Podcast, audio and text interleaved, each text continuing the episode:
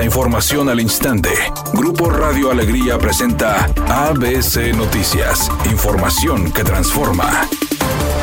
Tras dos meses y medio de mantenimiento a las estaciones del metro, esta mañana el director de Metro Rey, Abraham Vargas, anunció que han concluido con los trabajos en la estación Niños Héroes y será el próximo lunes que se abrirá al tránsito. Durante un recorrido de supervisión, informó que cambiaron los capiteles de concreto por unos más grandes, de 32 toneladas, los cuales funcionan como un soporte para más de 600 toneladas, mismas que equivalen el peso del llenado de los trenes.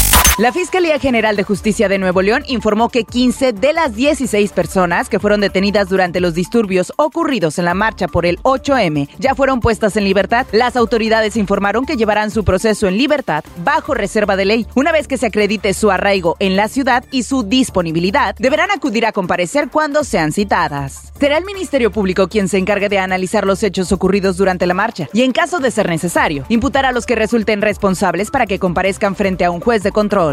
Mariel, la hija de Mariana Rodríguez y Samuel García, gobernador de Nuevo León, nació la madrugada del 10 de marzo de 2023 mediante redes sociales. La pareja dio a conocer la noticia del nacimiento de su hija, compartiendo una fotografía en la que aparece encargando a la bebé y sosteniendo su mano. Mariel nació en el Hospital Zambrano, ubicado en San Pedro Garza García, cerca de las 3 con 52 horas del viernes, coincidiendo así con su madre en el día 10 de nacimiento, pero María naciendo del mes de agosto.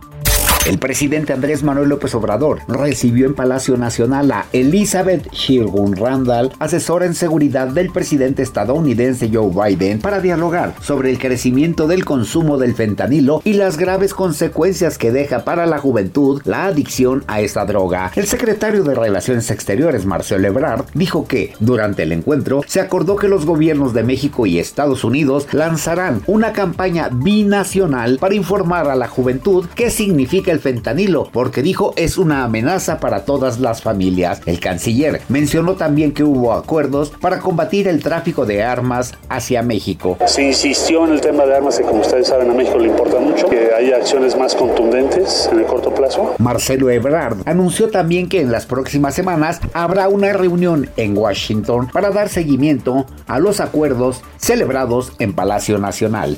ABC Deportes informa, el equipo de Tigres seguirá haciendo homenaje a sus grandes leyendas y ahora le tocará a Barbadillo. Barbadillo va al anillo de las leyendas del estadio universitario. El gran patrulla Jerónimo Barbadillo, campeón con los Tigres en el 78 y en el 82 y luego emigró al fútbol italiano. El portador del número 7, el cual está retirado. Que por cierto, Tigres quiere el 7 de regreso y vamos a ver si Barbadillo lo quiere regresar. Hace unas semanas te confirmamos que la nueva temporada de Masterchef México sufrirá importantes cambios después de que se hicieran oficiales las salidas de Tatiana como conductora y de Betty, José Ramón y Pablo como jueces. Todos ellos se despidieron del reality con emotivos mensajes. Ante esta situación, uno de los nombres que tomó mayor fuerza fue el de Annette Michel, quien rompió el silencio para hablar sobre su posible regreso a la cocina más famosa de México. En breve encuentro con los medios de comunicación, Annette Michelle habló sobre la posibilidad de regresar como conductora de Masterchef México, programa que encabezó desde su estreno en 2015 y que abandonó de manera sorpresiva en el 2020. La temperatura actual en el centro de la ciudad de Monterrey es de 27 grados centígrados. ABC Noticias, información que transforma.